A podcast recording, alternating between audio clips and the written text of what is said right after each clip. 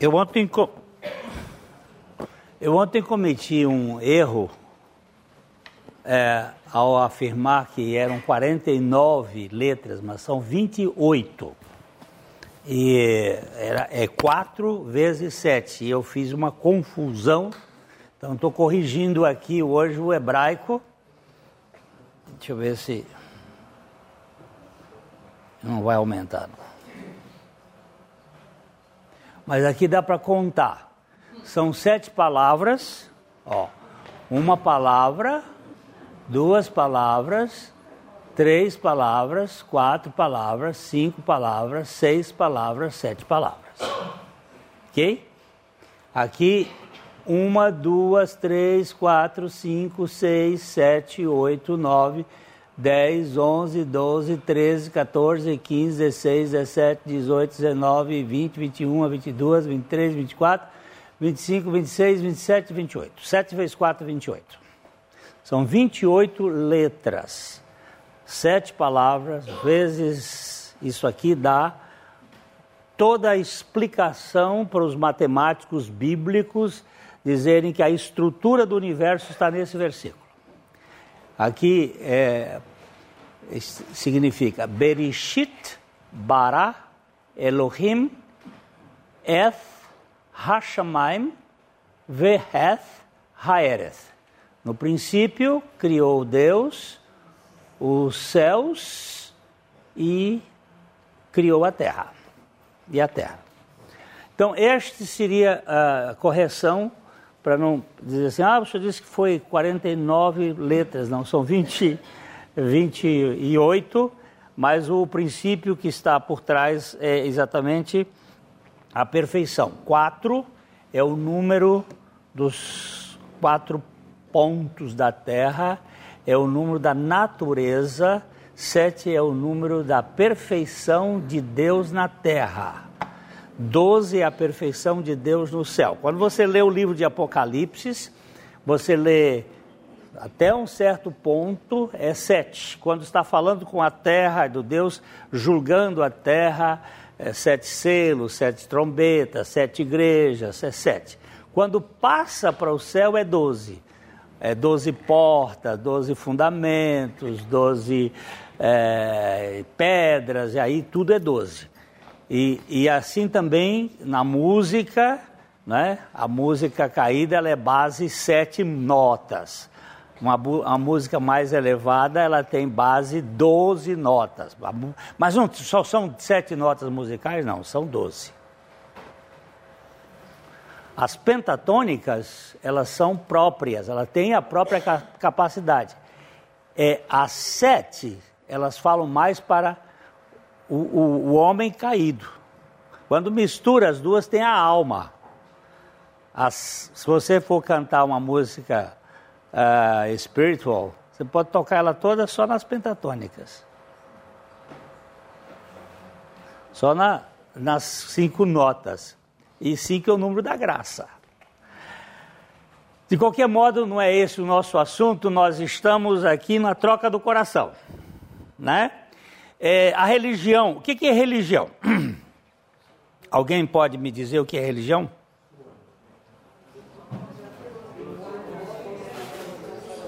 Hã? É esforço do homem em tentar se religar com Deus. Significa que houve uma, uma separação, houve uma morte espiritual.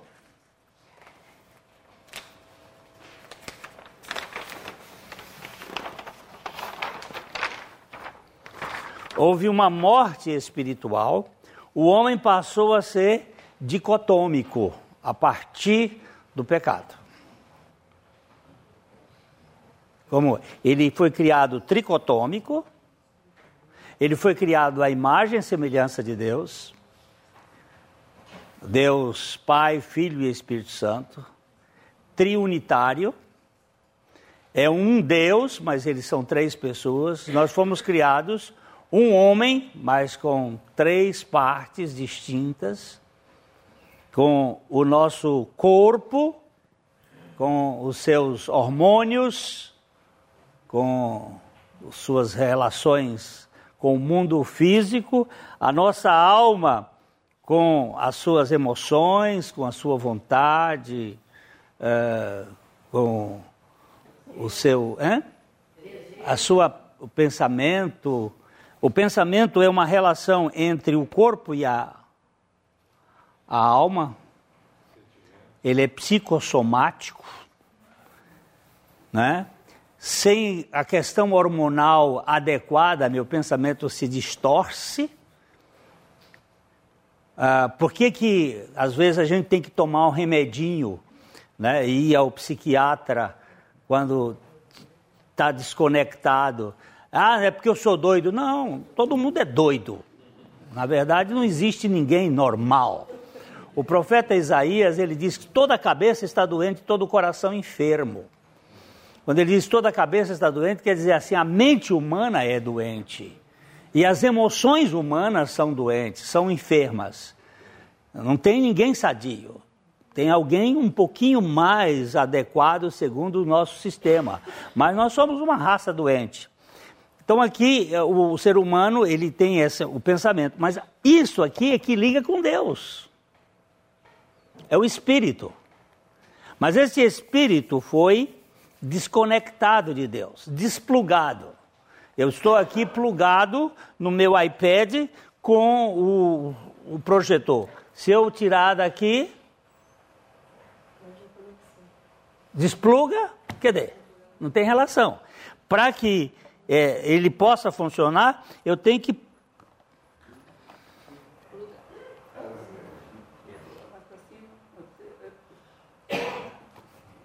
Pronto. Agora deve aparecer. Pronto. Plugou. O homem, pós Éden, o homem expulso do Éden, na verdade ele é dicotômico. Ele tem alma, tem emoções, tem inteligência, tem vontade, mas esse homem está desconectado de Deus. E aí ele vai construir uma religião. Ele constrói religião. A religião é o homem construindo alguma escada que alcance Deus lá no topo. E aí você tem uma multidão de religiões. É, um, um modelo bem clássico da religião é a Torre de Babel. A Torre de Babel era, é uma torre que eles construíram com a finalidade de chegar ao céu. O topo dela era o céu. Ou seja, nós vamos chegar onde Deus está. E esse esforço humano é, é, é vasto. Eu estava ah, pesquisando, é, só igrejas é, chamadas cristãs são mais de 80 mil no mundo. Chamadas cristãs, placas. Porque na verdade o Senhor só tem uma igreja. A igreja do Senhor é onde dois ou três estiverem reunidos no nome dele, ele disse, aí eu estou nela. O que tem muito aí é placa. Tem placa de todo jeito.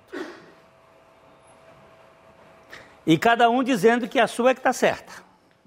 E aí você tem a, a briga, porque, na verdade, isso é o processo religioso. Mas além desses 80 mil, tem das religiões animistas mais primitivas, até as filosóficas mais elevadas, tipo Bahá'í, que é uma mistura de filosofia oriental, ocidental, e gera um troço aí, um, um caldeamento. Nós temos um mundo de religião, mas evangelho só tem um.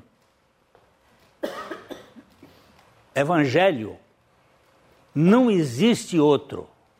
É o Deus que se encarna, que assume a natureza pecaminosa e rebelde do coração humano que morre a morte do pecador e ressuscita para dar a vida dele.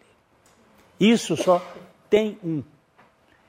E só tem um conceito de graça. Certa ocasião, é, eles estavam discutindo, isso lá pelos anos de 40, estavam discutindo é, o que, que fazia o cristianismo ser diferente na Universidade de Oxford. Eles estavam em grupo de, de intelectuais, de, de estudiosos, de professores, discutindo o que, que faz o cristianismo, o que, que o cristianismo é diferente. Aí um disse assim, ah, o cristianismo, a diferença do cristianismo está na encarnação de Cristo. Eu disse, não, não, não, não, não. Isso aí também tem nos babilônios. Tem o conceito de Tamuz. Ah, tá, tá. Aí a outra disse, não, o que faz o cristianismo diferente é a ressurreição de Cristo. Aí disse, não, não, Ores também ressuscitou. Tem um conceito de ressurreição. Aí foram dizer, ah, mas é, é, a, é, é, a, crucificação de Cristo. Disse, não, lá entre os, os hindus também tem um Deus que morreu. Aí entra o C.S. Lewis, e aí perguntaram, Lewis, o que, que você acha que faz o cristianismo ser diferente de tudo? E ele rapidamente disse, grace. Graça. Não existe graça em nenhum lugar. O que, que é graça? É Deus dando e fazendo tudo a quem nada merece, nem tem condições de merecer. Isso não existe em nenhum lugar. Não existe em lugar nenhum. Graça você pode procurar, não existe uma religião que fale de graça, só o Evangelho. Pode procurar. Eu já fiz essa, eu tenho uns cinco livros sobre religiões comparadas, de autores que gastaram tempo. Não existe nada que fale de graça a não ser a loucura do Deus que se encarna e que desce. Então, o que, que é religião? Religião é todo o esforço moral, físico, intelectual do homem tentando se religar com Deus.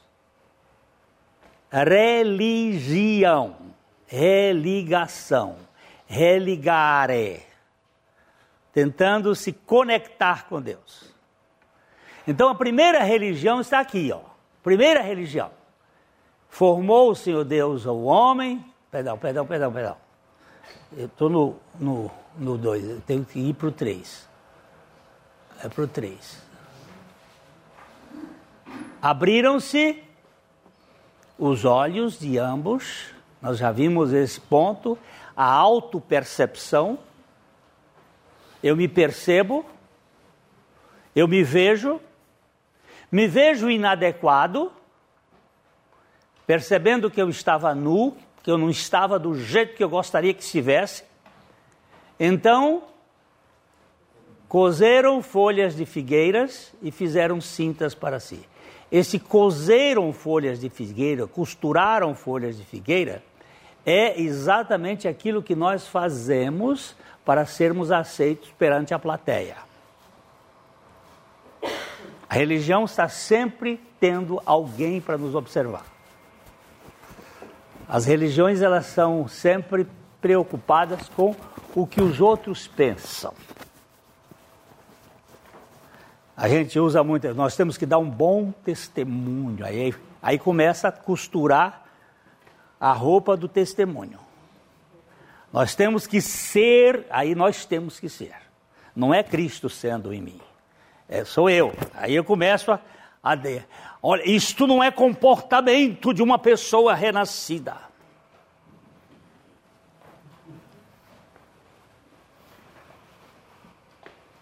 Aquele cara ali, o Alex, ali, aquilo ali, isso aí é o lixo do lixo da história.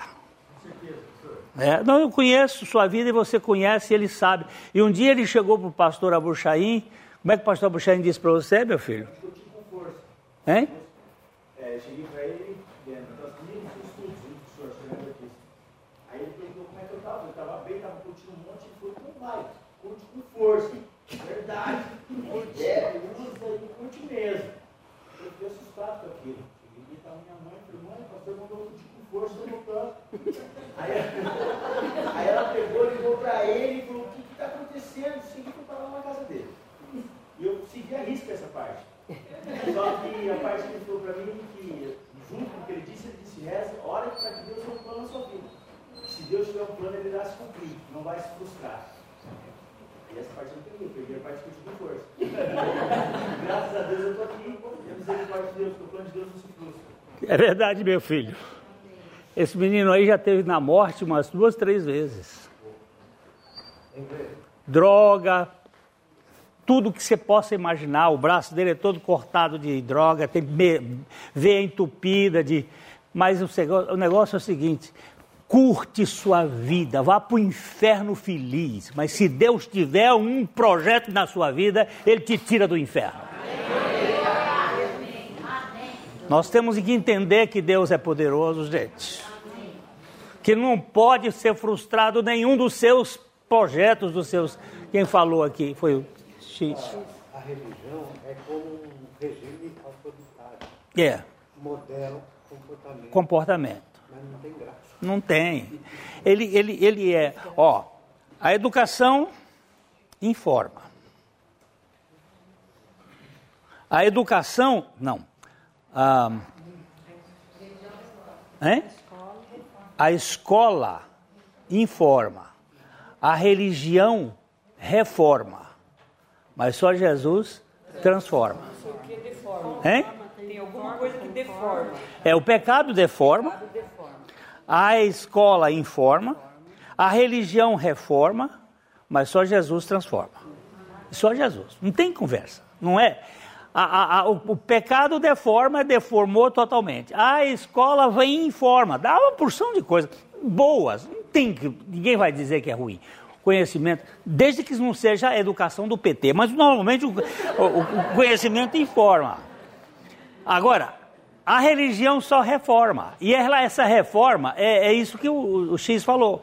É, é um, um canhão na cabeça, é um revólver apontando para o sujeito. Não faz isso que você vai para o inferno. Ou se você fizer isso, você vai para o céu. Aí põe duas desgraças no ser humano. Qual é? O medo e o interesse. A ambição. Com o medo de ir para o inferno, eu me retraio. A vontade de ir para o céu, eu fico doidinho querendo fazer. A religião trabalha com esses dois lados. A Madame Guyon pegou uma, uma tocha, uma tocha numa mão, um balde d'água na outra e foi para frente do Versalhes, no tempo de Luís XV. Um balde d'água na mão, uma tocha acesa na outra e gritava assim: Eu quero com essa tocha botar fogo no céu. Eu quero com esse balde d'água apagar as labaredas do inferno. Eu quero com essa tocha botar fogo no céu. Eu quero com esse balde d'água apagar as labaredas do inferno. Era essa a mensagem que ela gritava. Madame Guyon era uma nobre que foi convertida a Cristo e tentaram botar mordaça na boca dela. A dela ficou feio. Na sua boca.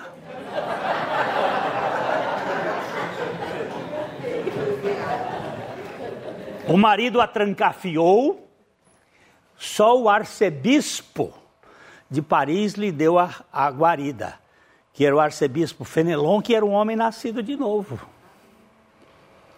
Mas a religião da época proibiu. E ela fugiu um dia e foi para Versalhes gritar isso.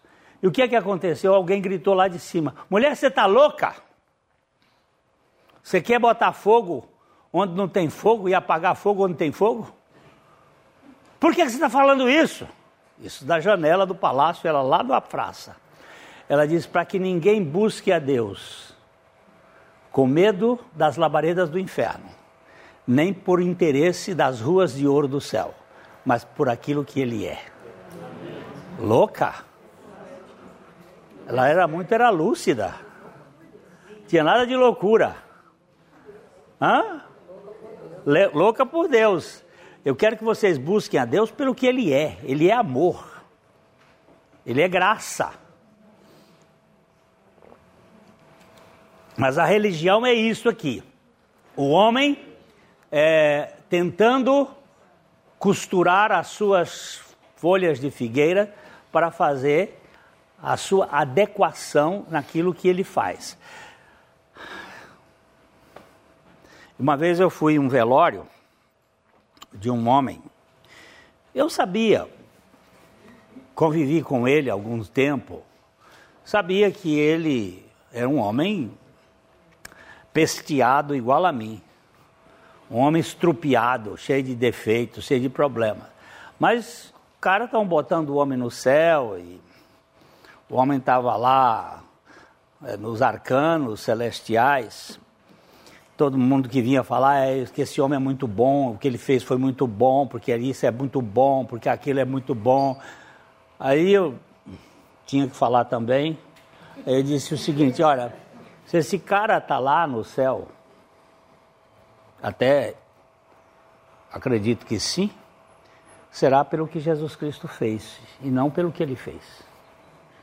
Porque tudo que ele fez, por melhor que ele tenha feito, está conspurcado pelo orgulho, pela vaidade. E aquilo que tem cheiro de pecado contaminaria o céu.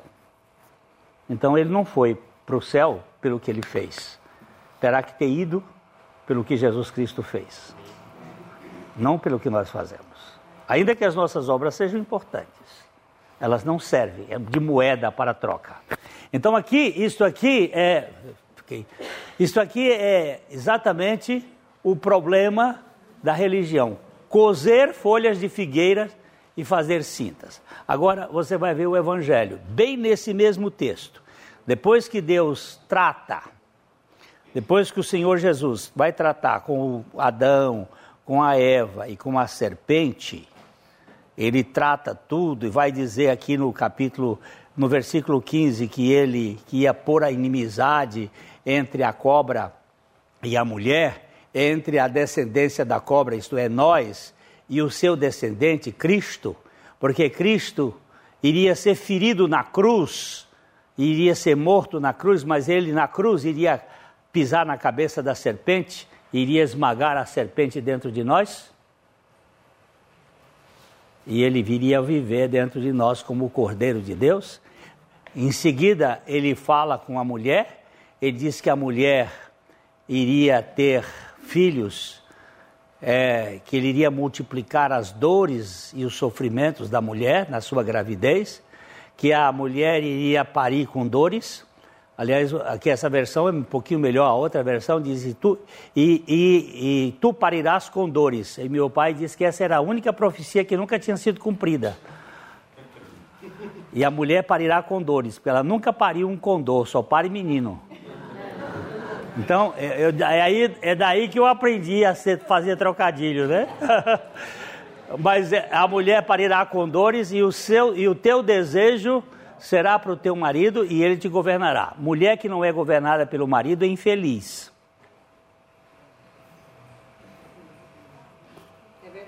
E marido que não sabe governar a mulher por amor é tirano. Ok? Tá dito isso assim de passagem? É tirano. Não, é tirano. É, é a filosofia de tiro e não a filosofia da graça. É tiranossauro também. É tiranossauro. Aí ele diz assim: Adão, e a Adão disse: Visto que andaste, não atendestes a voz, que, que atendestes a voz da tua mulher, marido que fica escutando voz de mulher, e come da árvore que eu te ordenei, o marido tem que ouvir primeiro a voz do Senhor para depois conversar com a mulher, senão vai dar problema. Ah, É, porque mulher dá nada para fazer a cabeça de marido. Né?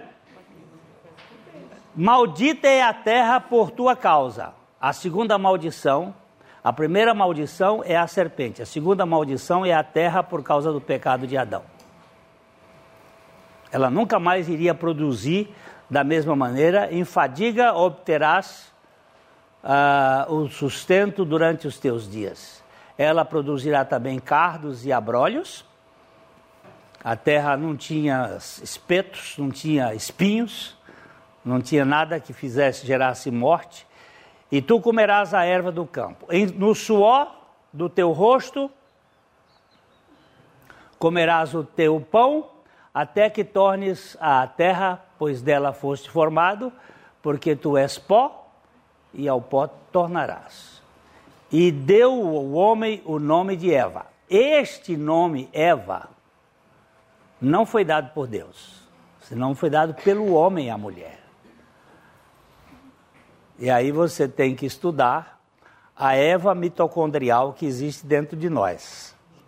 Uma mulher só. Você pode ser filho de muitos pais, mas nós somos filhos de uma única mulher, que ela é a mãe de todos os seres humanos. Agora, aqui está o Evangelho. E fez o Senhor Deus vestimenta de peles para Adão e sua mulher e os vestiu. Aqui está o Evangelho. Quem fez? Fez o quê? O que que o casal fez antes? O que foi? O que foi que o casal fez antes?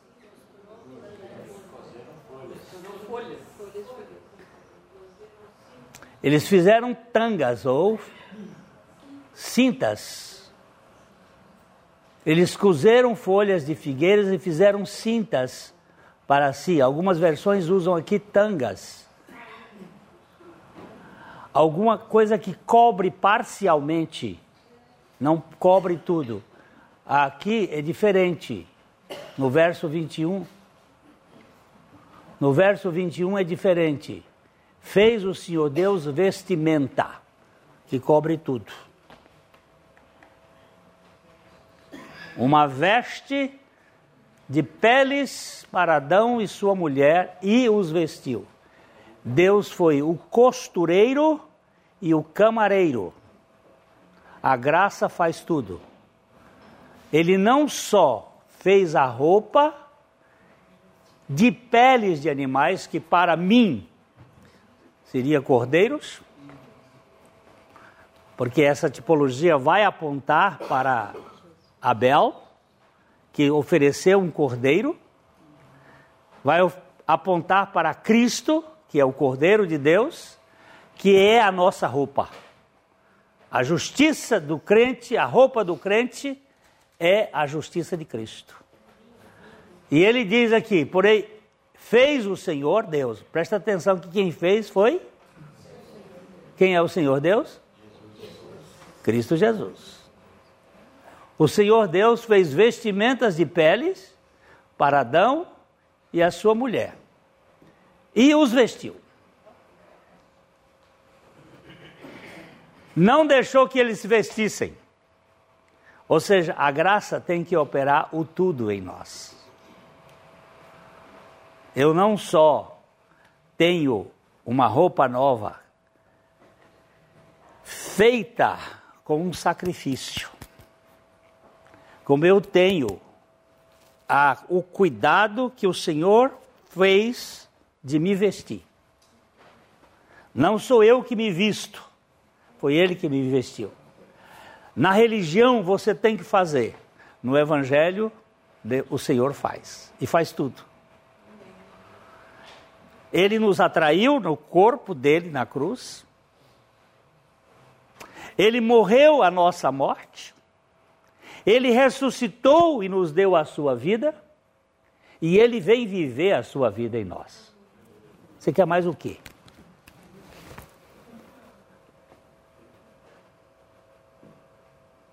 Eu tenho que ser testemunho de Jesus Cristo. Não, você tem que morrer para Cristo viver em você. Aí não, eu tenho que ser uma bênção. Você tem que morrer. A bênção é Cristo vivendo em você. É não mais eu, mas Cristo vive em mim. Mas e o que é que eu faço? Morra. Creia na sua morte. E Cristo vai viver em você. Ah, eu eu fiz o meu meu neto virar pianista.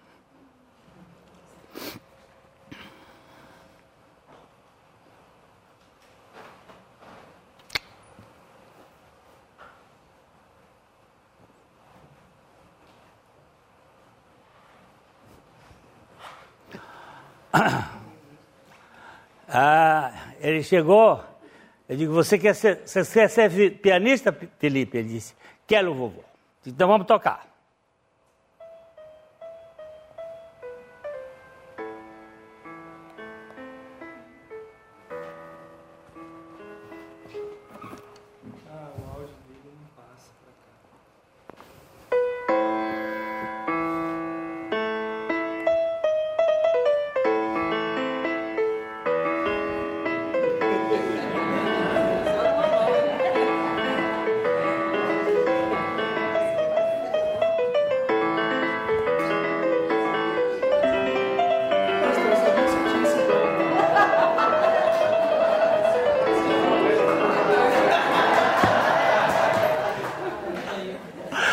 Ele vibrava, vovô, eu sou pianista. Eu digo, é pianista, meu filho. Qualquer nota que você tocar, ele toca. Onde você pode bater uma tecla sozinha? Quer ver? Vamos.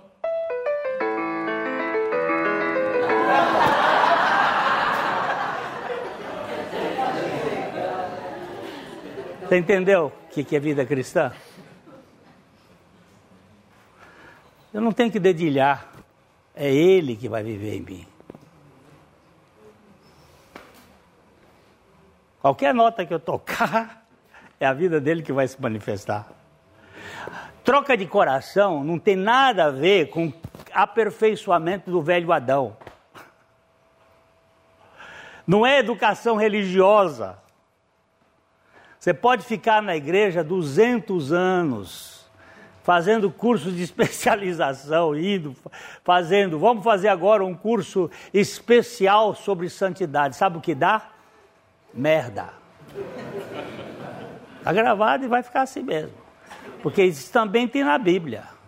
Quando o profeta é, é, Elias estava zombando dos, dos profetas de Baal, ele fez uma pergunta: será que ele não está lá na casinha fazendo. Fazendo o que que se faz em casinha?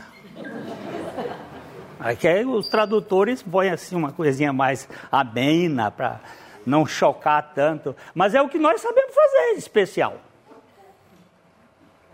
Agora o Cordeiro de Deus, hein? Desde bebê. Desde bebê. O Cordeiro de Deus, ele vem fazer em nós, vai trocar o coração. Então, é esse problema nosso, se vocês quiserem, eu toco várias músicas, viu? Eu sou pianista, eu e o Felipe ficavam. A, a, a avó às vezes dizia: Vem almoçar. E ele lá tocando comigo, nós dois, ele toca, Felipe, aqui, agora você vai tocar Beethoven. E ele toca lá Beethoven. Agora você vai tocar, pronto. Agora você vai tocar o quê? É Cristo que vai tocar em mim. Então, nós temos um ser humano dicotômico.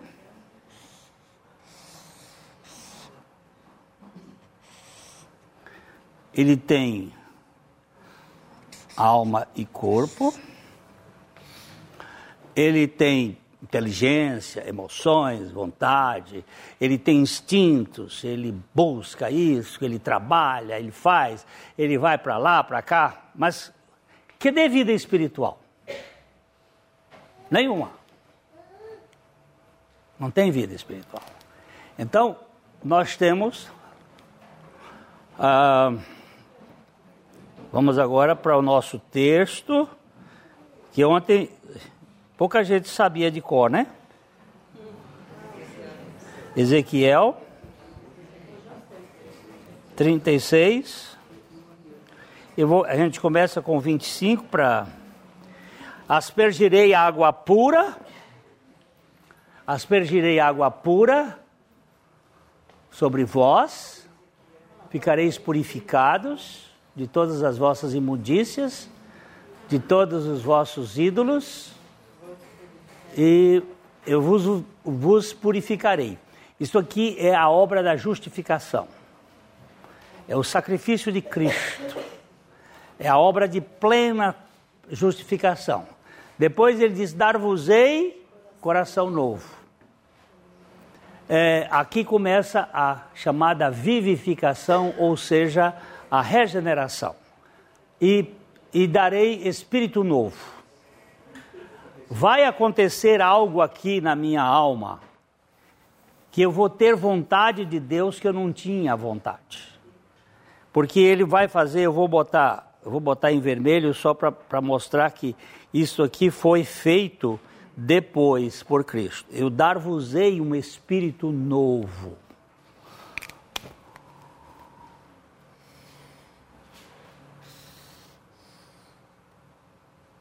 O coração está ligado à, então, à vontade, né? Hum, aí tem as duas coisas aqui, ó, que vão se ligar. Vão se ligar. Nós vamos já fazer um outro quadro. Então, eu agora passo a. Hein? Acho que se puser aqui em cima, dá a melhor visualização para todos aqui, ó. Como assim?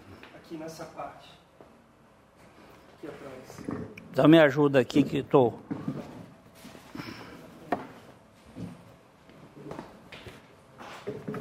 Para nós aqui e para os irmãos ali. Dá para ver daí, daqui? Então, agora aqui, isto aqui vai ter relação com a Trindade.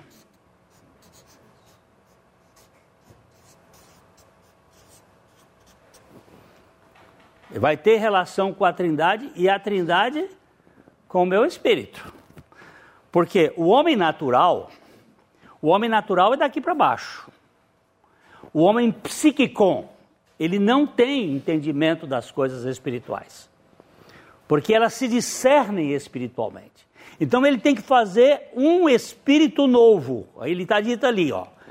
E porei, farei um coração novo, que é quando a alma começa a querer Deus, porque houve uma vivificação nos, que o Senhor colocou na nossa alma para querer aquele que nós não queríamos, para buscar aquele que nós não buscávamos. Ele age primeiro para que nós hajamos depois. Quando a criancinha nasce, tive três netos agora, e eu já estou vendo a, a Vitória, que é a mais, que está mais junto da gente, ela está correspondendo o amor que eu dou para ela.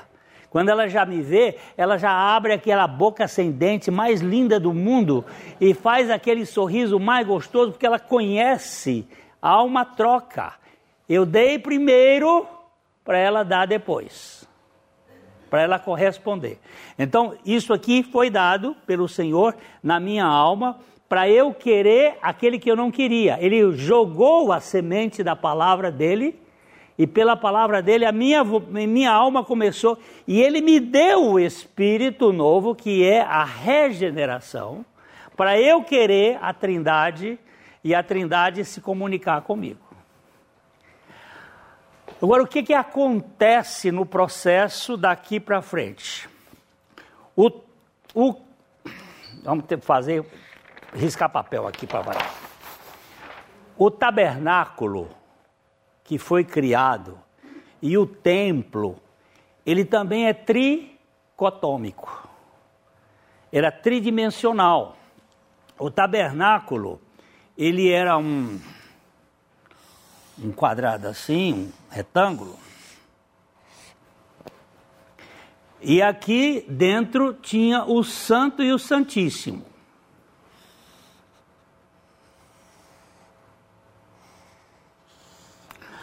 Essa, essa região aqui é o átrio.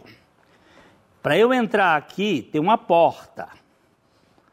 Nesta porta aqui, eu só podia entrar com um carneiro, com um bode ou com um boi para fazer sacrifício. Aqui tinha um, um altar, aqui uma bacia. Eu entrava com o meu carneiro, meu cordeiro, aqui o sacerdote fazia a transmigração do pecado meu para o carneiro, botava a mão na minha cabeça, botava a mão no carneiro, passava o pecado que estava em mim para o carneiro, me dava uma adaga e eu furava o carneiro. Tum! Quem furava sou eu, não era o sacerdote. Pegava o sangue, botava numa bacia, numa vasilha, pegava o cordeiro e oferecia o cordeiro aqui. Se purificava e entrava aqui. Aqui tem um, dois, três, quatro, cinco, cinco colunas.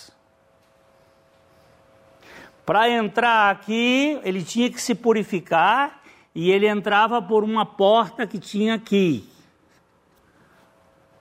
Ele entrava, aqui estava a mesa da propiciação, aqui estava o candelabro.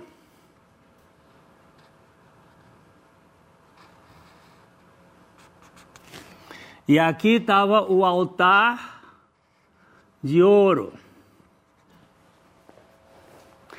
Aí ele tinha que fazer todo um trabalho, tudo isso aqui tem significado.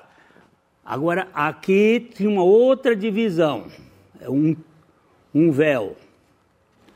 Neste véu tinha uma coluna aqui, outra coluna aqui, outra coluna. Não, é uma coluna aqui, outra aqui, outra aqui.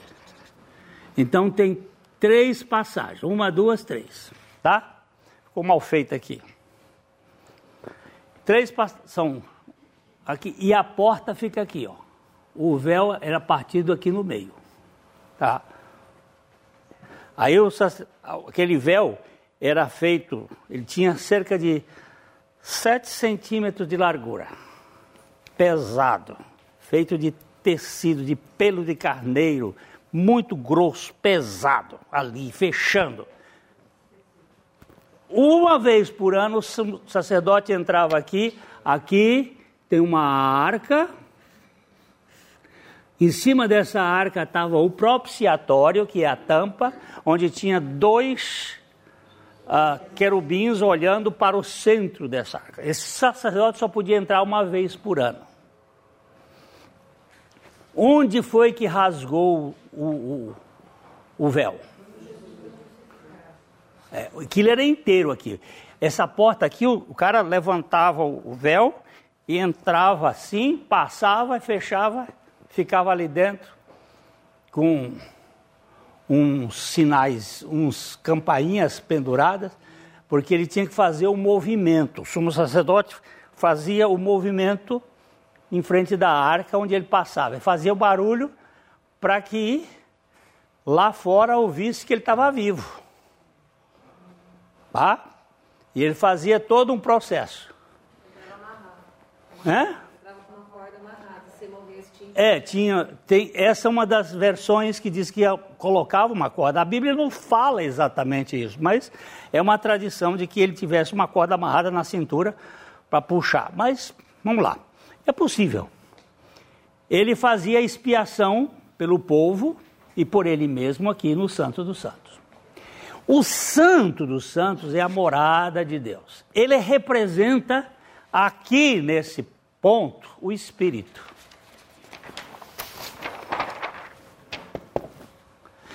O Santo representa a alma.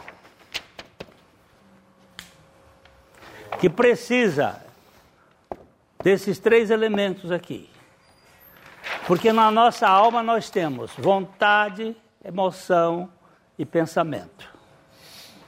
Esses três elementos são elementos aqui que tipificam.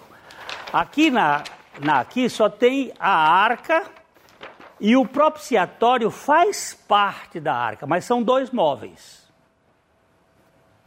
A arca era feita de madeira de acácia. Madeira de acácia. Acácia é espinheiro. É um espinheiro representando a natureza humana, recoberta por uma película de cerca de 5 milímetros de ouro por dentro e por fora. Onde representava o ouro a natureza divina.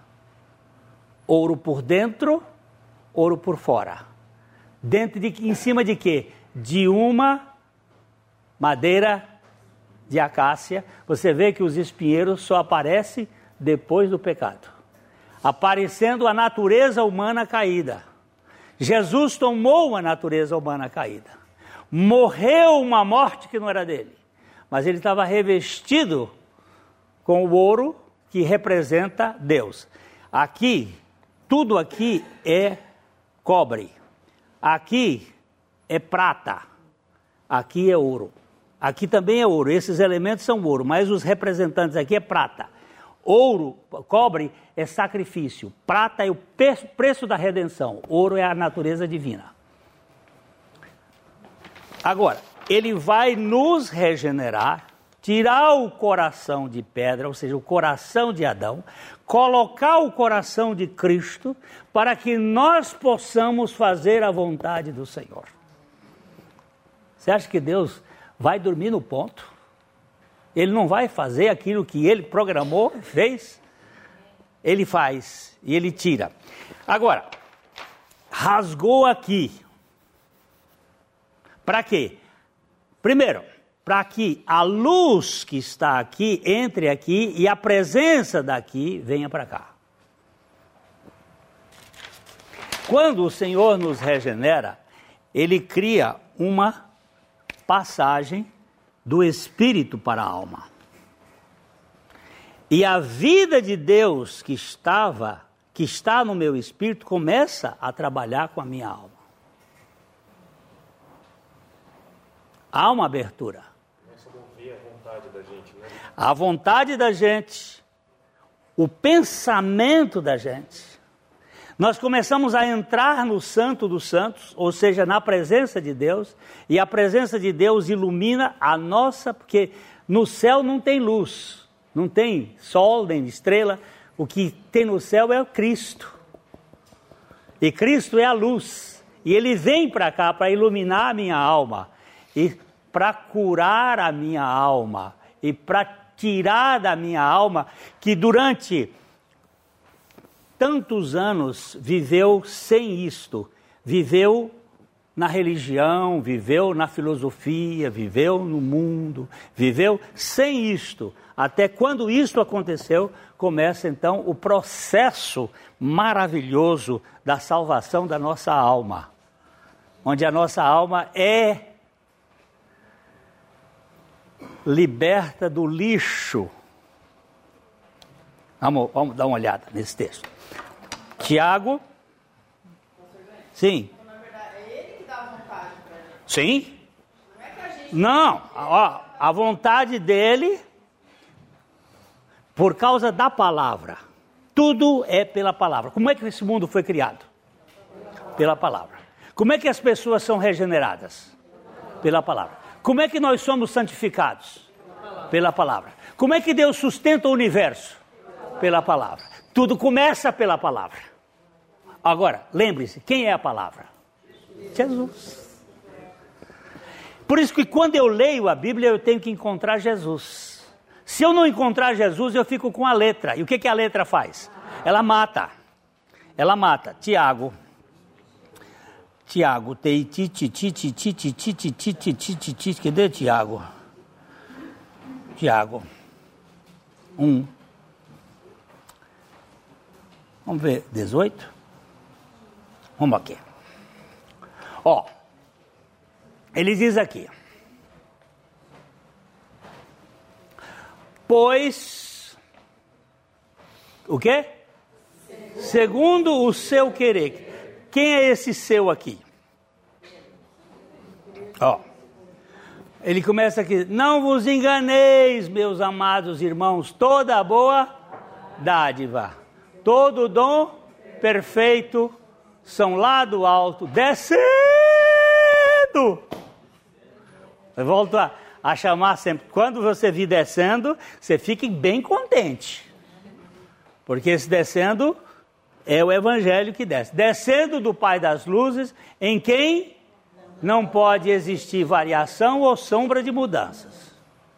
Então, ele está falando do Pai das luzes. Pois, segundo o seu querer, ele nos gerou pela palavra da verdade, para que fôssemos como que as primícias das suas criaturas. Como as primícias das suas criaturas. As criaturas que ele criou primeiro para que nós pudéssemos ganhar esta dimensão. Aí ele vai dizendo aqui, um pouquinho mais para frente. Sabeis estas coisas, meus irmãos, todo homem, pois, seja pronto, pronto, pronto, pronto, ouviu o quê? A palavra. Tardio para falar e tardio para se irar. Porque a ira do homem não produz a justiça de Deus. Ah, porque Deus não fez isso comigo, porque Deus não fez isso comigo. Ah, não. adianta, você pode bater o pé do jeito que você quiser. Não vai produzir a justiça de Deus. Agora preste atenção a esse versículo 21. Portanto, já que você recebeu a palavra, você segundo o seu querer, ele nos gerou, ele nos gerou, ele nos gerou pela palavra da verdade para que nós fôssemos. Se você sabe disso, você seja pronto para ouvir, pronto para ouvir. Portanto, despojando de toda impureza e acúmulo de maldade. Onde é que está essa impureza e acúmulo de maldade? Na alma, meu irmão. Onde é que você formou essa alma? Neste mundo. Como? Conhecendo, tendo relacionamentos, fazendo isso aquilo. O que foi que você recebeu neste mundo? Lixo!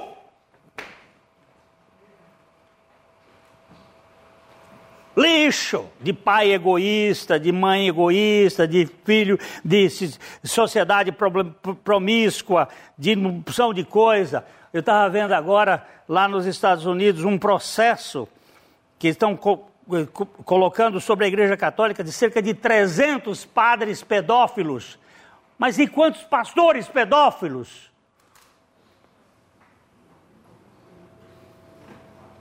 Dentro da igreja?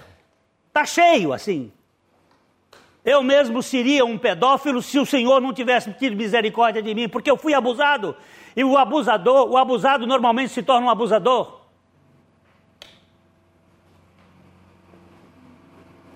ele se torna um vingativo. Se não for a misericórdia de Deus, nós caminhamos por esse caminho terrível e escondido debaixo de sete capas, fingindo ser piedoso, lixo, acúmulo de maldade. Acolhei com mansidão o que, gente? A palavra em voz implantada. Onde é que ela foi implantada? lá no versículo 18. Pois segundo o seu querer, ele nos gerou pela palavra da verdade. Onde foi que a palavra foi implantada? Na alma. o esperma. O esperma de Deus, espermatozoide de Deus, é a palavra. Ela é o esperma. Como é que Maria ficou grávida? Pela palavra. Como é que nós somos regenerados? Pela palavra. Ela foi implantada em nós.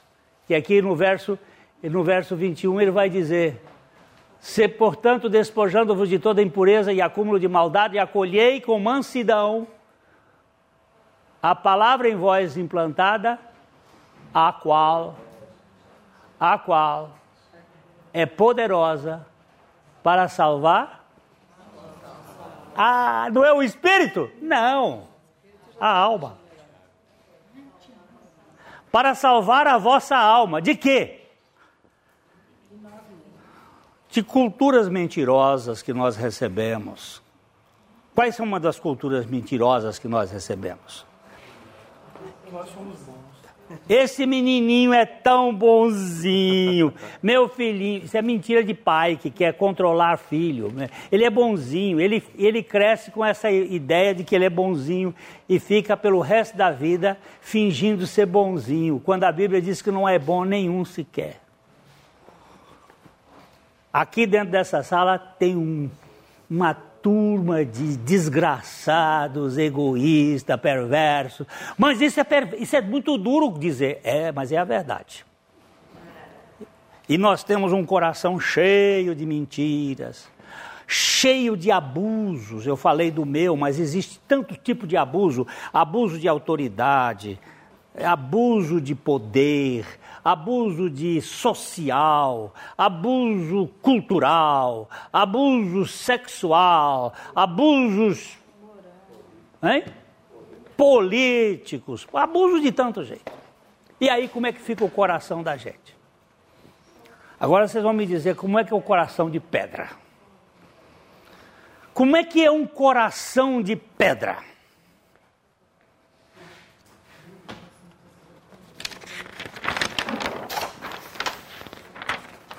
Que hora que tem que acabar, Sueli? Você que manda, manda. Cadê ela? Sumiu? Foi arrebatada. Hein? Ainda não. Já está na hora do café.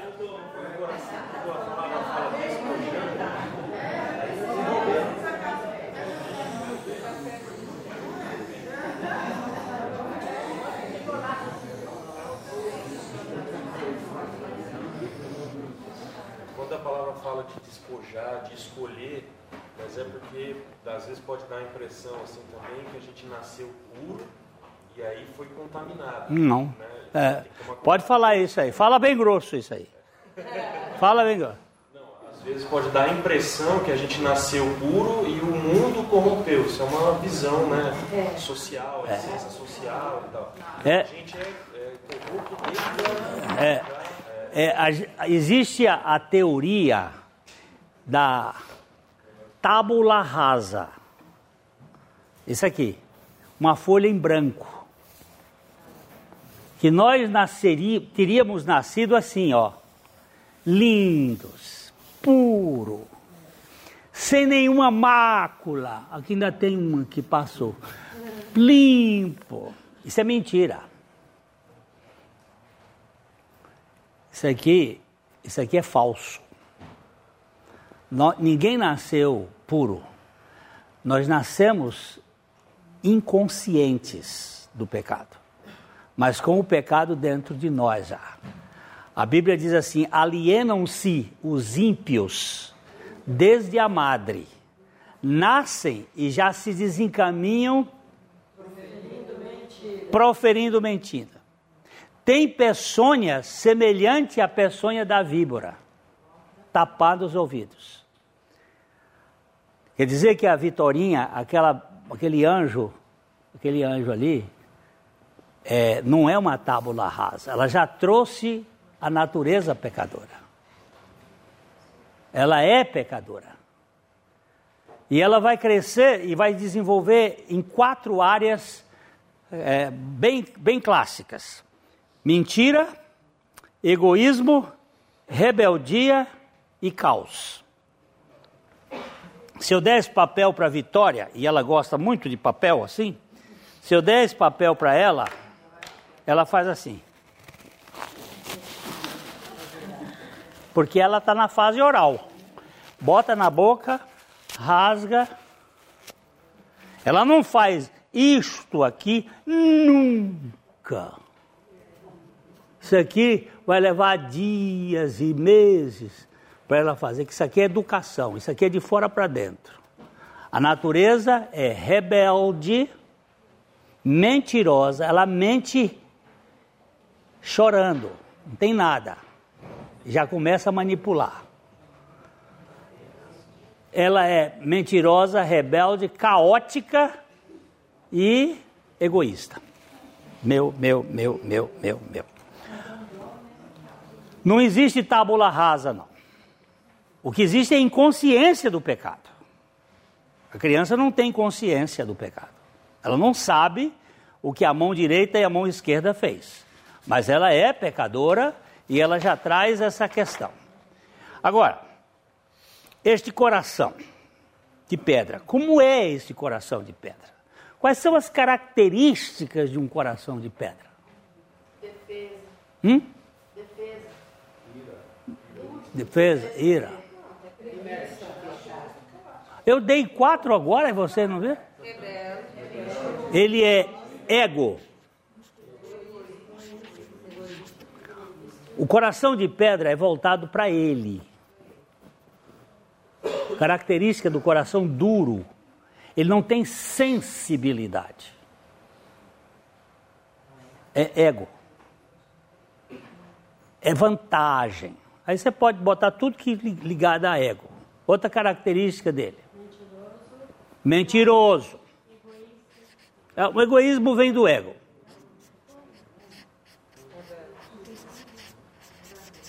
Rebelde. O que é mentira? É a natureza de Satanás. Ele é o pai da mentira. Foi mentiroso desde o princípio. Foi com a mentira que ele matou a hu- a humanidade. E ele inoculou isso dentro de nós. Enganou. E o pior é que enganou nós juntos. É muita gente, né? Mas é mentiroso. O coração de pedra é mentiroso, ele é falso.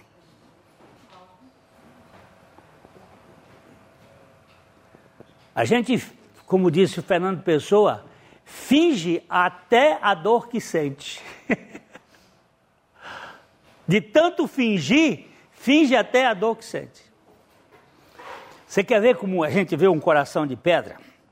O sujeito está sendo muito abençoado com tanta coisa, mas tem uma dorzinha no joelho por causa de um problema do menisco.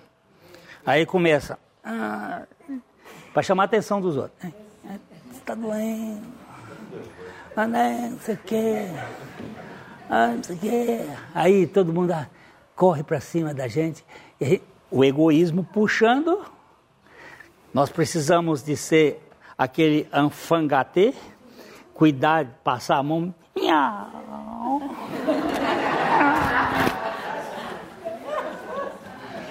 Ô bichinho complicado! Tudo em torno da gente. Né? Mentiroso, mente deslavadamente. Não- Eu não estou falando do Lula, porque o Lula não mente.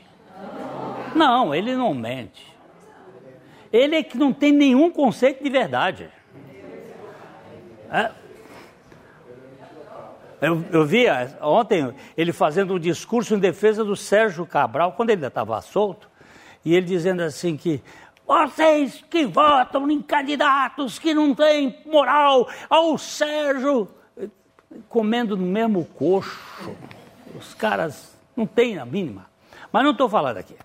Estou falando aqui de Glênio mentiroso. Desesperadamente corrupto. corrupto.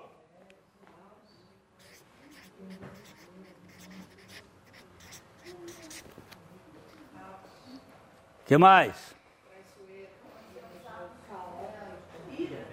Ira. Iracundo. Porque tem uma ira que é necessária, viu, gente? Até a Bíblia diz assim: irai-vos e não pequei. Por exemplo, quando eu estou falando isso aqui com relação ao, ao Lula, não estou brincando, não. Eu tenho que ter ira contra isso. Eu tenho que ter ira contra esse negócio do PT. Porque se eu for amorfo, desforme, eu sou com, estou com, me, compati, me compactuando com esse sistema. Quando Jesus pegou a vara e, e expulsou os negociantes do templo, aquilo é ira. Mas é o ira O iracundo é aquele que tem raiva da sombra. Ele vive com raiva, ele vive, ele vive enraivecido. Hum? É raiva porque o outro tem mais. Ó, é- essa daí entra outra coisa aqui, invejoso. In- Inveja. Esse troço é do coração, do coração eh, duro. A palavra inveja na Bíblia é oftalmos poneros. Oftalmos é olho. Poneros é maligno. Tem o olho do maligno.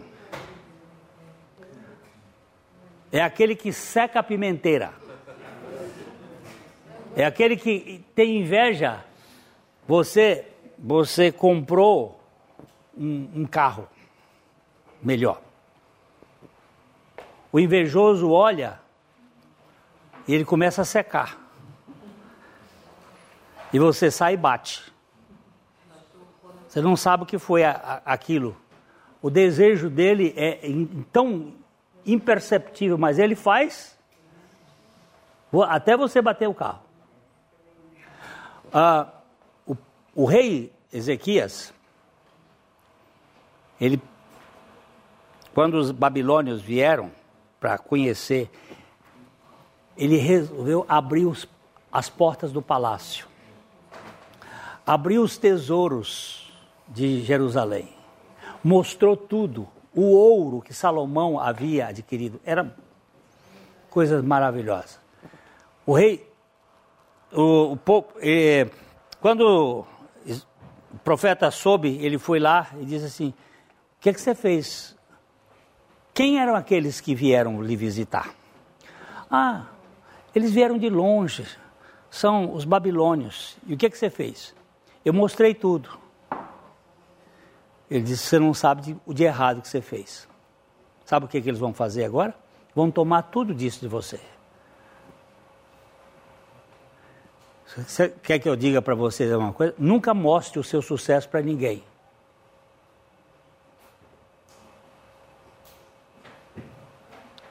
O cara, você, o amigo, ele vai se alegrar com você, mas aquele que finge ser seu amigo, ele vai tentar lhe passar para trás. Mas o mostrar também é vaidade também. né? É vaidade, é vaidade. Ah, bota botar junto aqui. O coração, ele é vaidoso, invejoso. Aqui é, é vaidoso.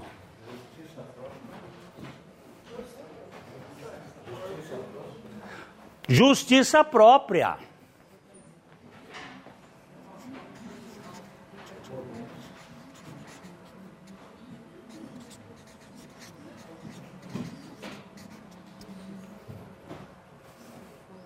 Que mais? Hã? glutão.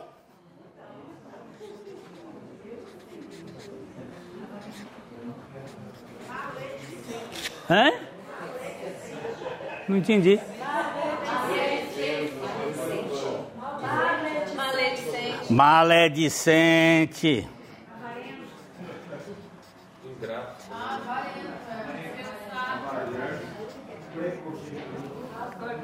E... Ah, ingrato. Rebelde. As obras da carne, pode botar ali. A gente, eu só estou botando aqui só para suscitar ah, você. Esse papel aqui não cabe. Avareza.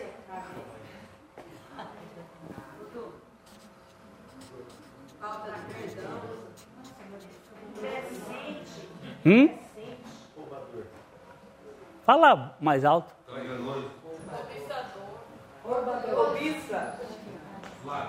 Cobiça já. Idólatra.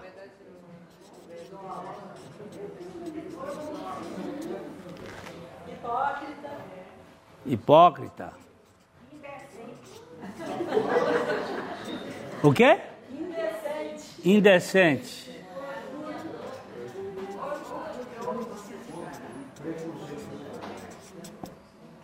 Que mais?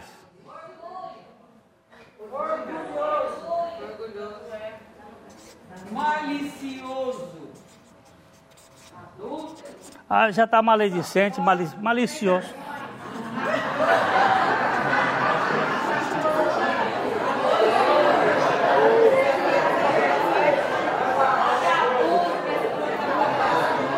In- Interessante, interessante, interessante que nós não passamos por um- os pecados mais baixos, quer ver? Ele começa assim: as obras da carne são prostituição, impureza, lascívia.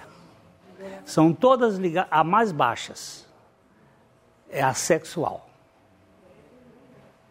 Nós não usamos um aqui sequer, porque essa é uma das coisas dessa sociedade muito movida a achar que isso aí é natural. Não. Não, pastor, mas gritamos. Hein? Quando gritamos aqui, safado, sem vergonha, foi, foi pensando nessa parte. Foi nessa parte então. Safado. É, é, é. É safado sem vergonha mesmo. É. É? É? Quando eles cozeram folhas que o pastor falou, É. não cobriu o corpo. Não, não. Só. Aonde cobriu? Co cobria, a- a- segundo a- as es- estudos, exatamente as partes que são mais eróticas. Porque a palavra nudez estava ali. Percebendo que se estavam nus, cozeram folhas de figueiras e taparam aquelas partes que são mais eróticas. Aí o Vinícius de Moraes, na sua forma poética e irônica de falar, ele disse assim: Mas não cobriu a orelha, que é onde é mais erótico. Olha só, não só a mordidinha na orelha, mas o que você escutar.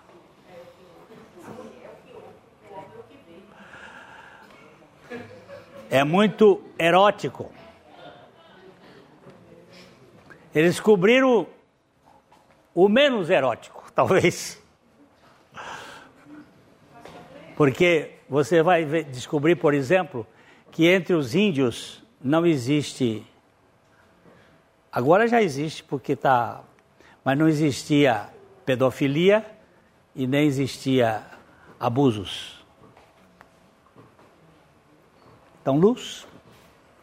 Aquilo já é um resguardo adoecedor. Mas aqui está para encher isso aqui, encher, encher, é o coração duro. Agora, o, qual é o coração de carne?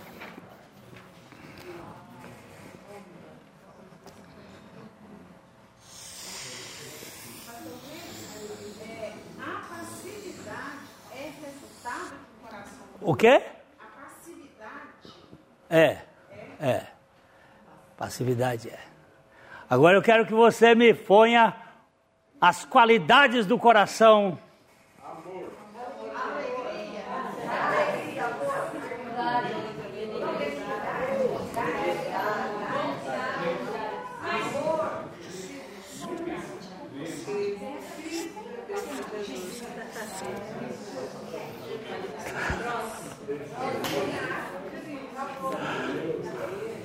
Cristo Jesus.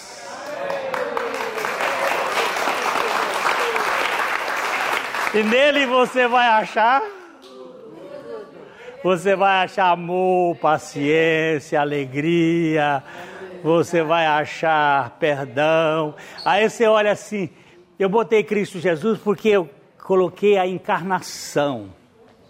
É, só para você é, entender o seguinte: a, a Bíblia mostra Cristo, Cristo, ele está na posição divina. O Pai, o Filho e o Espírito Santo. Cristo é divino, mas ele se encarna. Quando ele se encarna, ele vira Cristo Jesus.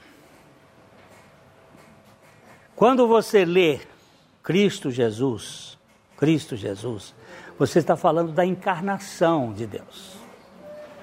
Tá? Ele vai assim até a cruz.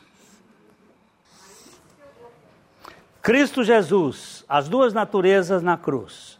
Quando chega na cruz, Jesus é crucificado, Cristo é crucificado em, em Jesus e nós somos crucificados em Cristo. Ninguém é crucificado em Jesus. Porque dois corpos não podem ocupar o mesmo lugar no espaço ao mesmo tempo. Mas nós fomos crucificados com Cristo, em Cristo. Quando ele ressuscita, ele agora ressuscita Jesus Cristo. Aqui é Deus homem. Deus homem. Aqui é homem Deus. Sabe o que significa isso aqui? A Trindade foi modificada. A Trindade foi modificada eternamente. Porque antes a Trindade era Cristo, Espírito, vamos botar aqui, o Pai, mais o Filho, que é Cristo, mais o Espírito Santo. Eles todos eram Espírito. Que é uma, uma ideia que transcende. Agora, o Pai, mais Jesus Cristo, mais o Espírito.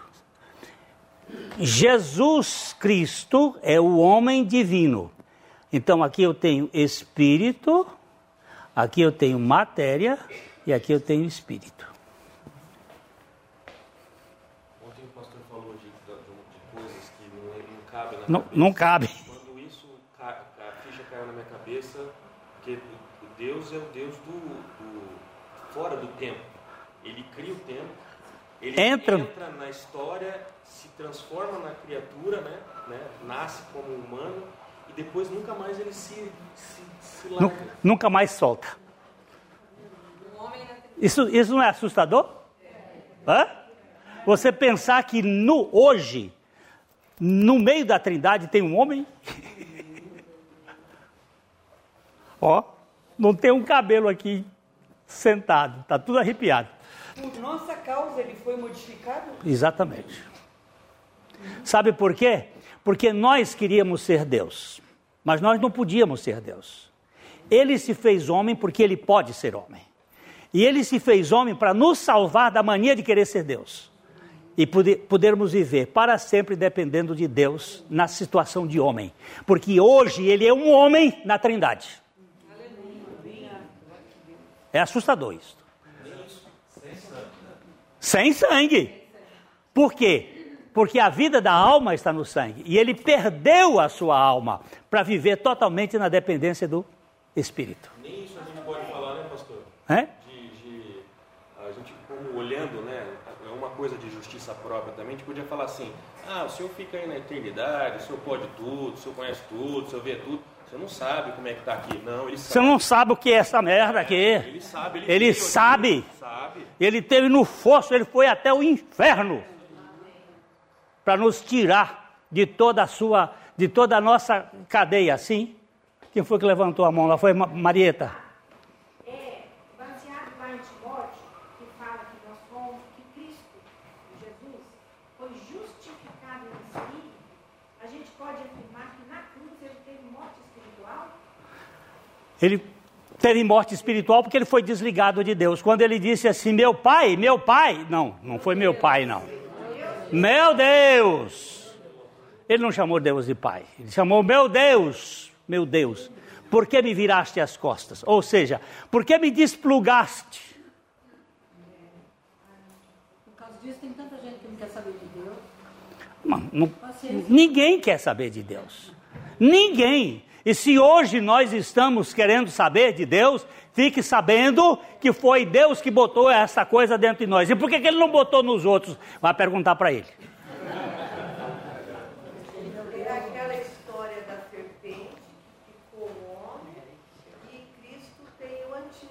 Exatamente. Ele teve que entrar na raça picada, receber os efeitos da picada, que é a morte, não o pecado, porque ele não tinha, mas ele tinha que receber o- a picada, mas ele teve que levar os meus pecados. Porque se os meus pecados não tivessem joga sido jogados sobre ele, ele não teria morrido na cruz. Você sabia disso?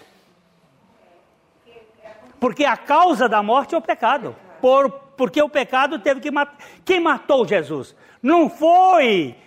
Não foram os cravos, foram os meus pecados que foram jogados. Deixa eu ver onde é que está esse texto. Espera aí.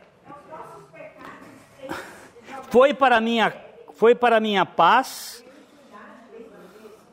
Eu não estou escutando. Fala de novo. Não só sobre. Vamos ver aqui. Foi para a minha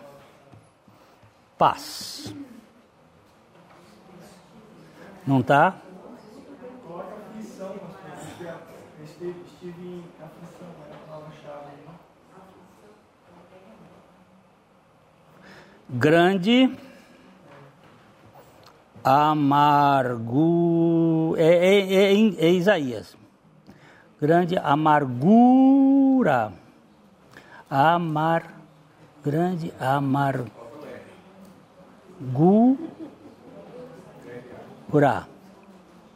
Isaías. Tá, chega.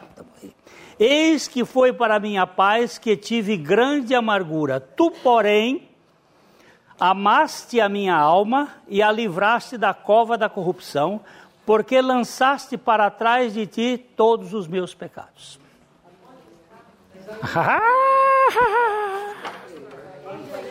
Isaías 38, a 17. Agora vamos fazer aqui uma coisa. Ele está falando do Pai. Foi para minha paz que eu tive grande amargura. Isso, isto é o rei Ezequias dizendo. Tu, porém, amaste a minha alma e livraste a minha, a minha a, da cova da corrupção e a livraste da cova do corrupção, porque lançaste para trás de ti todos os meus pecados. Quando o pai virou as costas para o Senhor, aqui, aqui vai ser, o, o Fernando vai representar o Senhor na cruz, e eu estou representando o pai. E Patrícia fica aqui na frente, Patrícia está representando o, o a humanidade pecadora, o pai pegou o pecado dela e jogou para as suas costas. Onde caiu? Onde foi que ele caiu? No Cristo. Dá uma lida nesse versículo de novo. Foi minha paz. Quando é que nós vamos ter paz? Quando nós somos justificados.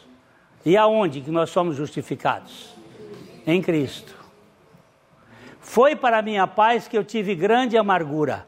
Nós precisamos passar pela amargura para poder clamar a misericórdia do Senhor. Tu, porém, amaste a minha alma e a livraste da cova da corrupção, porque lançaste para trás de ti todos os meus pecados. E onde é que eles foram cair? Em Jesus. Caíram sobre Jesus. Aí ele morreu a morte com os meus pecados.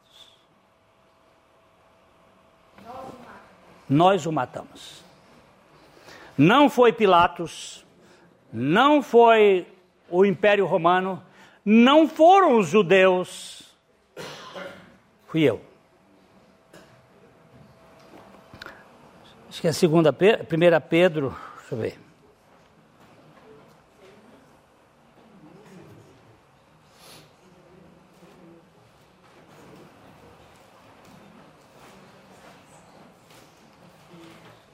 Carregando,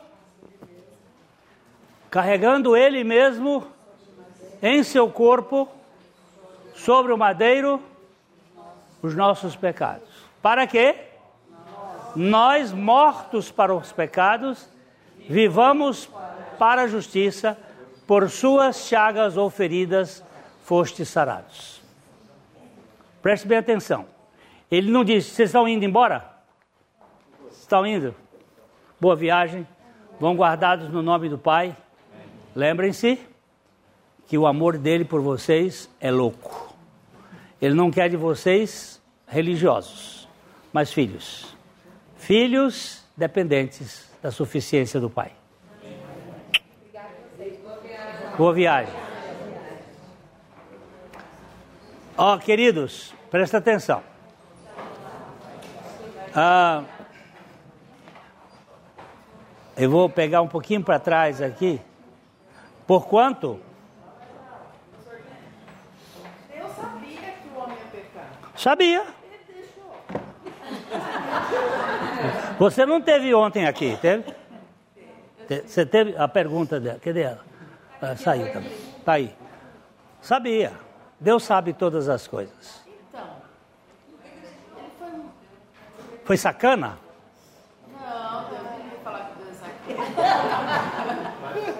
Foi. Foi cruel? Não, não foi nem sacana nem cruel, eu não sei o que foi. Ah, tá bom. Ah, isso aqui pode querer ser. aqui- essa caneta aqui pode querer ser essa caneta? Pode querer, É, mas não vai. Não, não, pera, pera, pera. pera. Usa lógica. Tá. Não. Não. Por que, que ela não pode querer? Porque ela não tem vontade. Ok.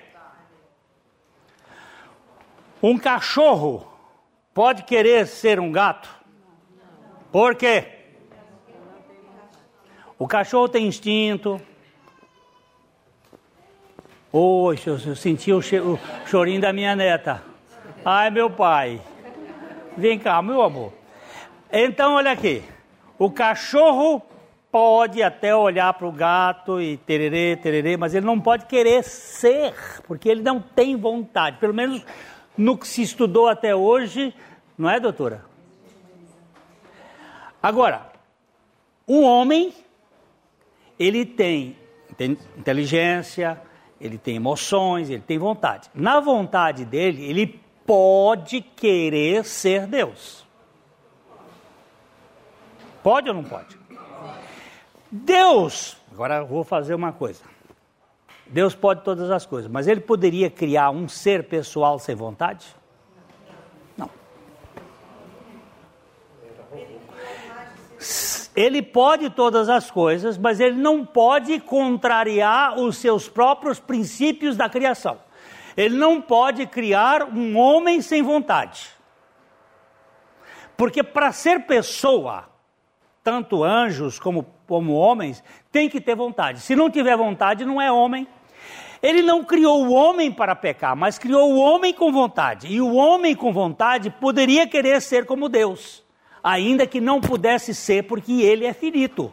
Deus não pode. Estou usando os argumentos do Kierkegaard.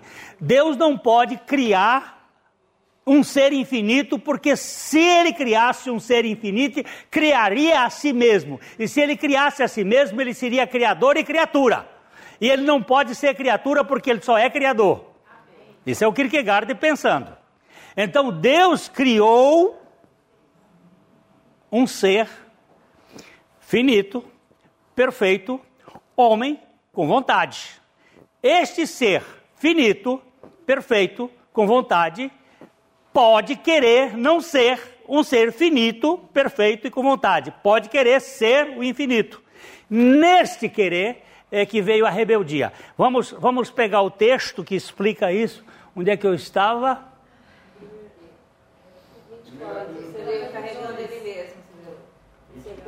depois eu tenho que voltar para aqui para terminar. Eu, eu tenho mais tempo para terminar, gente, ou não? Sofre mais um pouquinho? Ah, Tem, tem uma a palavra dele e, a- e o- e as leis dele, né? Que ele coloca acima do nome dele. exatamente. Ele não podia Negar-se a si mesmo.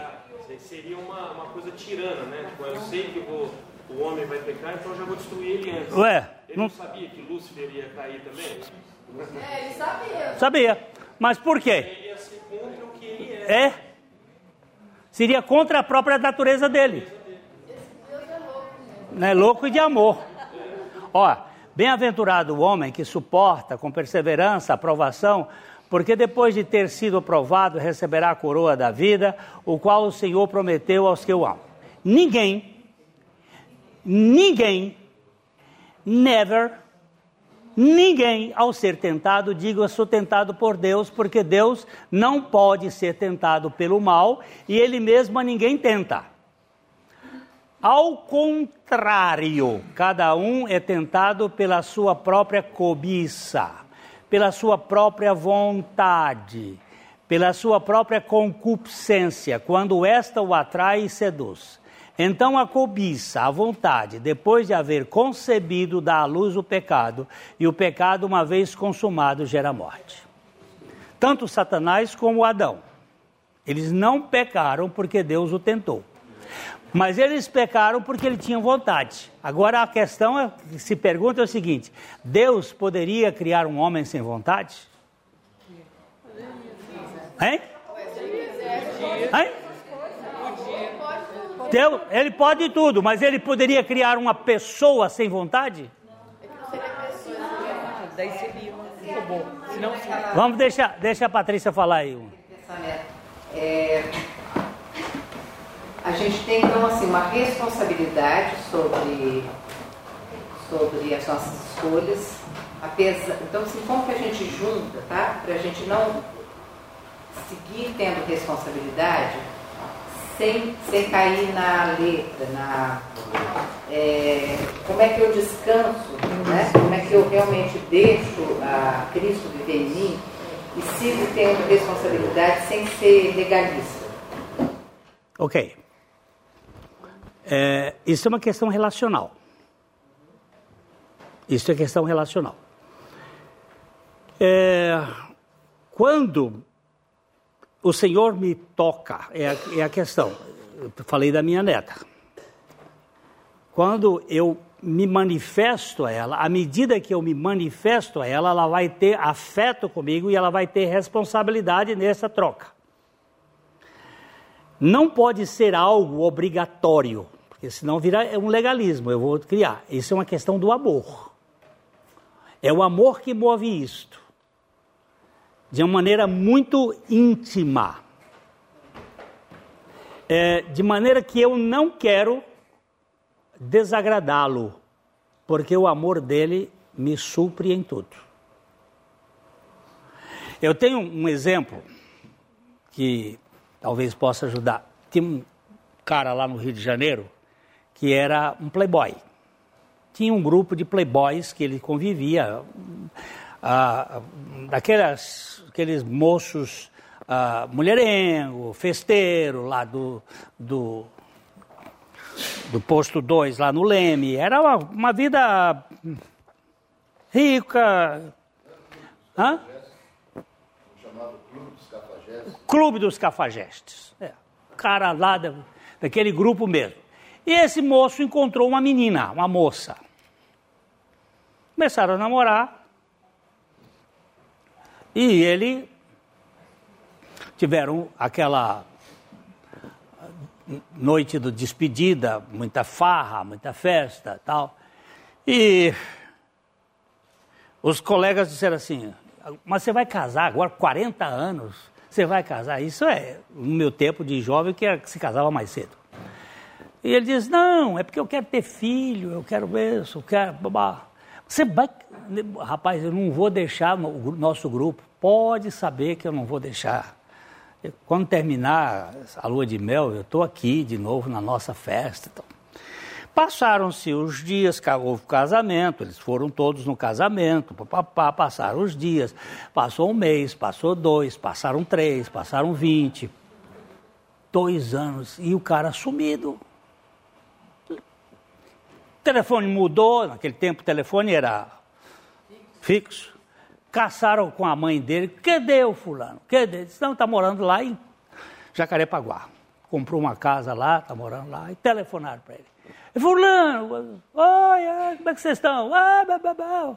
Vem aqui domingo para aqui para comer um, um, um, churrasco aqui em casa. E foram lá, o grupo, uns 10, 15. Chegaram lá, casa tudo arrumadinha, tudo muito bonitinho, e ele fazendo ali o churrasco, Aí quando a mulher entrou lá para fazer uma coisa, ele disse, e a, e a megera? Não te deixa sair mais? Ele disse, o quê? Por que, que você sumiu? É a mulher que está te pegando no pé?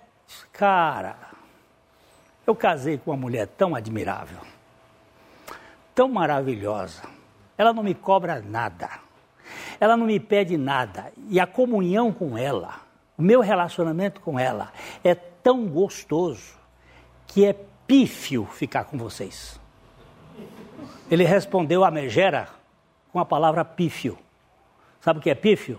É sem valor. É sem valor eu ficar com vocês. A companhia dela me basta. Sumiram da vida dele. Porque quando você encontra um amor que não é de troca, mas é um amor, aí você diz assim: não, eu não quero mais sair daqui. Aquela moça era tão admirável no relacionamento que o cara não tinha outra vontade de ficar. Não era sexo que o prendia, era relacionamento, era afetuosidade. E assim com Deus. Quando nós nos encontramos com esse Deus que é furioso em amor, mas que não bota a cabeça, aí eu te sigo porque eu estou com medo do inferno. Não, que você segue porque ele é amor. Aí o negócio é gostoso. Ainda que eu caia, ainda que eu saia de casa como o filho pródigo saiu, e ele saiu de casa, o pai deu o que ele não tinha direito, ele foi embora, gastou tudo. O pai, quando ele saiu, sabe como é que ele foi fazer? Vamos fazer um guarda-roupa novo. Chamou o alfaiate, o costureiro, disse: prepara um bocado de vestido novo aqui. É, vamos botar o vinho aqui na adega. Começa a, a, a a banda não, eu quero. A orquestra. Começa a preparar a orquestra aí, vamos ensaiar, é, vamos engordar um bezerro, vamos preparar aqui. O que, que é isso que você está fazendo aqui? Meu filho vai voltar. Amém. Meu filho vai voltar. Amém. Mas, mas que certeza que você tem que ele vai voltar? É que meu amor por ele é incondicional. Quando ele chegar no fundo do poço, quando ele chegar no fim da picada, ele vai lembrar que eu o amo e quando ele lembrar que eu amo, ele volta. E quando ele voltar, a festa já está pronta. Eu não vou esperar para quando, quando, quando, quando tiver mais. Eu já vou começando. O pai começou a preparar tudo com antecedência.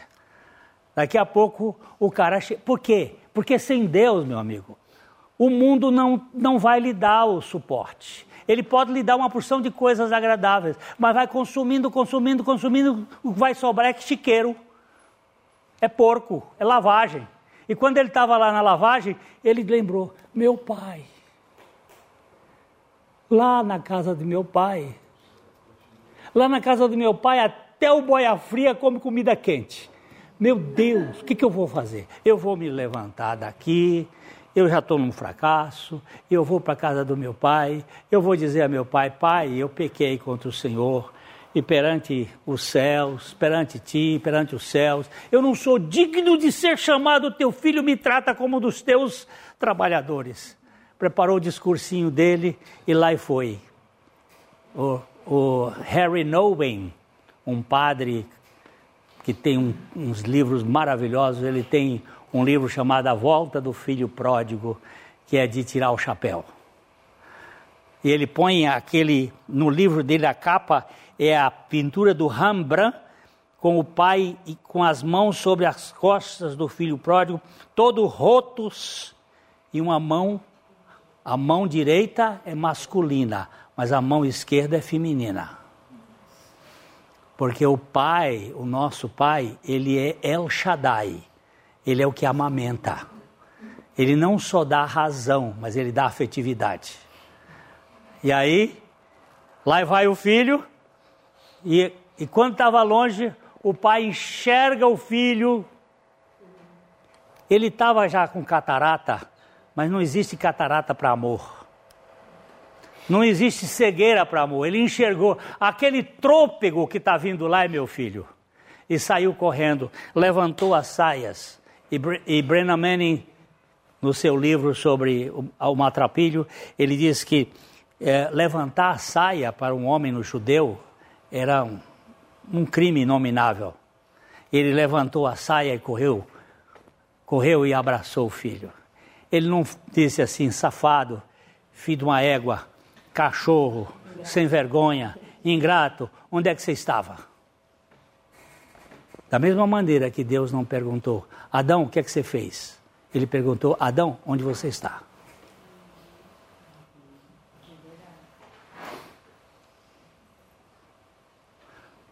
O pai abraçou e beijou. E o filho começou a fazer o discurso: Pai, eu pequei contra os céus perante ti, não sou digno de. Não, quando ele ia dizer, trata-me como um dos teus empregados, o pai cortou o discurso e disse: empregados, traga depressa a melhor roupa. Não é o pijama, não é uma roupinha, é a melhor roupa, é a roupa da festa.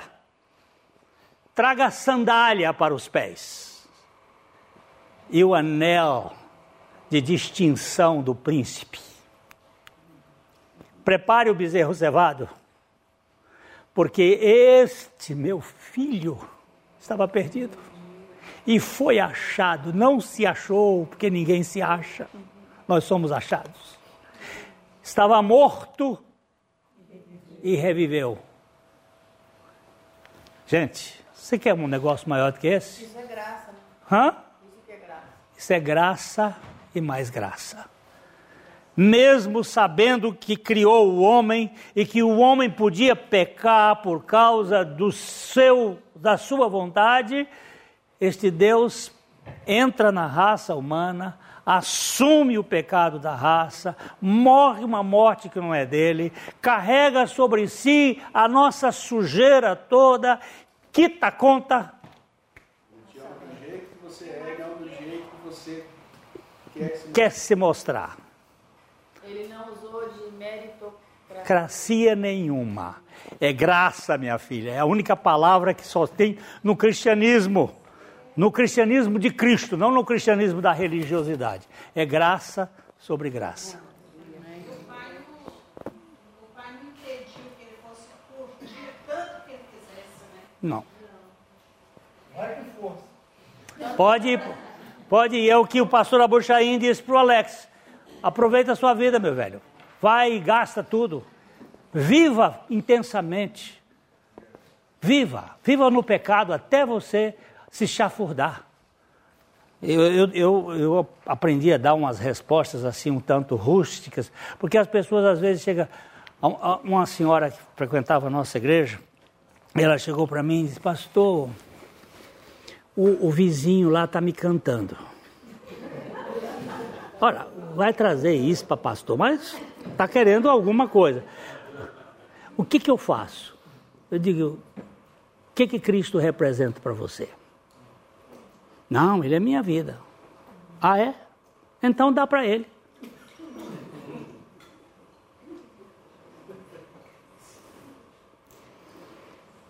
Ele é tua vida? É. Então, se ele é tua vida, vai com ele para um motel. O senhor está louco? Não. Você está dizendo que ele é tua vida. Ou você só tem teologia. Ou você só tem ideia?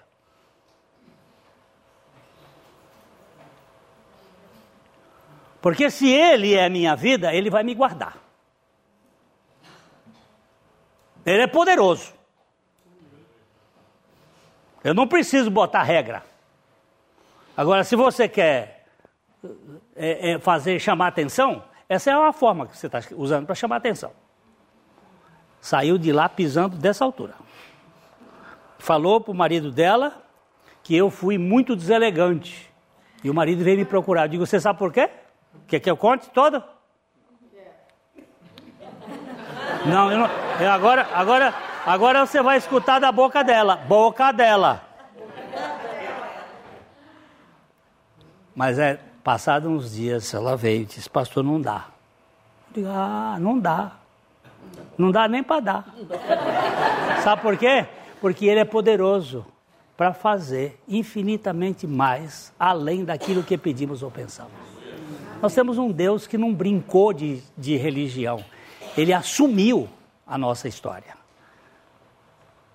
E aí, se você vê aquele texto lá, ele diz assim: então, aí sim, era para ir embora já há muito tempo. E, e aí sim, gente, e aí sim.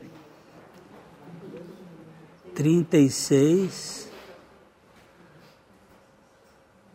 Aí que ele diz aqui, ó. Dar-vos-ei coração novo, porei dentro de vós espírito novo, tirarei de vós o coração de pedra, vos darei o coração de carne, porei dentro de vós o meu espírito, ali, ó, o espírito dele.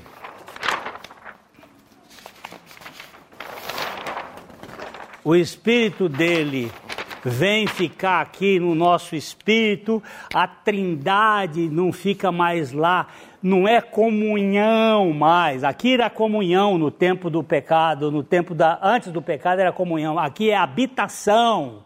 A Trindade vem habitar em nós. Onde é que Deus mora? No meu coração. No meu espírito, na minha alma. Aí, onde é que eu estava? Ali, né? Porei dentre vós o meu espírito e farei que andeis nos meus estatutos e guardeis os meus juízos e os observeis. Por quê? Porque o Espírito está dentro de nós. Onde é que está o Espírito? Dentro de nós. Aí diz: habitareis na terra e tal, e tal, e tal, e tal, e tal. Aí vem aqui. Então só então lembrareis dos vossos maus caminhos e dos vossos feitos que foram maus, que não foram bons, e tereis nojo de vós mesmos por causa das vossas iniquidades e das vossas abominações. O arrependimento vem depois. O nojo vem depois. Não é um negócio de troca. É, é, depois que ele vai dizendo. Aí você olha para trás e diz: como é que eu pude fazer essas coisas, meu Deus? Misericórdia. Eu tenho nojo disso. Vocês viram ontem que a palavra justiça ou justificação na língua ah, mandarim é o cordeiro sobre o meu eu. Hum? Eu tenho o cordeiro cobrindo a minha vida. Você tem o Cordeiro cobrindo a sua vida? Não é uma religião, é o Senhor. E Ele vai sustentar a justiça dele em nós. Porque isso é o Evangelho. Pai, nós somos gratos a Ti, porque não, o Senhor não, não ficou imobilizado por causa da nossa rebeldia. O Senhor não pensou em ir, o Senhor foi com o teu filho até a cruz, para que nós pudéssemos ser libertos de nossa arrogância, de nossa autossuficiência, de nossa autoconfiança, para confiarmos na suficiência de Cristo. E tu sabes como fazer em cada vida aqui. Nós rogamos que a tua palavra opere em mim e em todos esses amados. E que Jesus Cristo seja o nosso tudo. Para a glória do Senhor. Ele é o coração de carne. Ele é a sensibilidade que eu preciso e que nós precisamos. Para a glória do Senhor. Nós te pedimos no nome dele. Amém. A Livraria PIB Londrina procura selecionar cuidadosamente seus títulos e autores a fim de oferecer um conteúdo alinhado com o Evangelho de Jesus Cristo. Bíblias, livros de teologia, devocionais, literatura infantil, biografias, comentários bíblicos e muito mais. Dispomos também de um acervo de CDs e DVDs das mais de 5 mil mensagens ministradas na primeira Igreja Batista em Londrina. Visite a Livraria PIB Londrina e conheça ainda mais. Livraria PIB Londrina, de segunda a sexta, das 13h30 às 18 horas. Endereço na Avenida Paraná, 76A, próximo ao Calçadão, bem no centro de Londrina. Ligue para 3372 8921 ou acesse o site www.livrariapiblondrina.com.br.